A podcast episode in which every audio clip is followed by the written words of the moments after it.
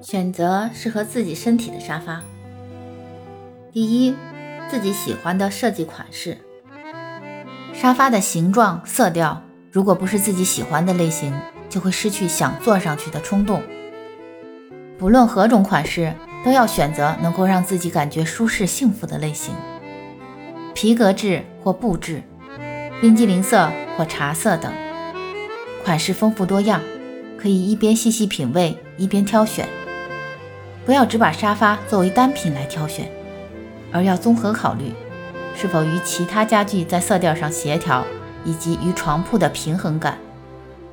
由于是占有空间较大的物件，关键是要保持与房间的主题色调相搭配。二是决定自己的休闲方式，让沙发来决定你的休闲方式生活吧，是坐在沙发上看电视，或坐在沙发上品茶。还是经常悠闲地躺在沙发上，你最主要的放松方式是哪种呢？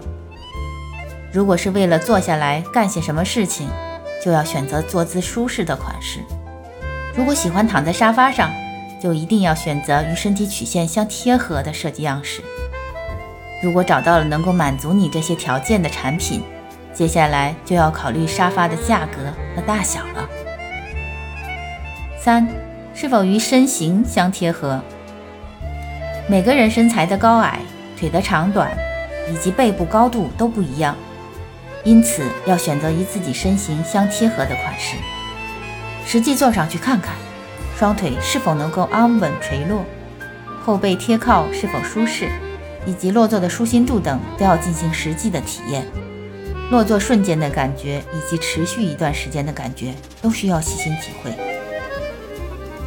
四，是否与房间面积大小相协调？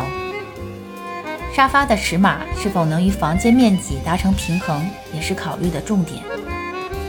决定了实际的放置场所，在这个场所中最大能够放置何种尺码的款式、高度、长度、宽度等等，都要在头脑中设想出大概的标准。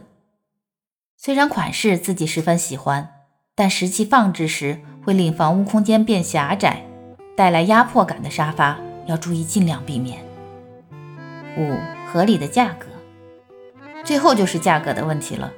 追求高品质的产品是永无止境的，由于不是经常更换的东西，可以适当的考虑一下价格稍贵的产品。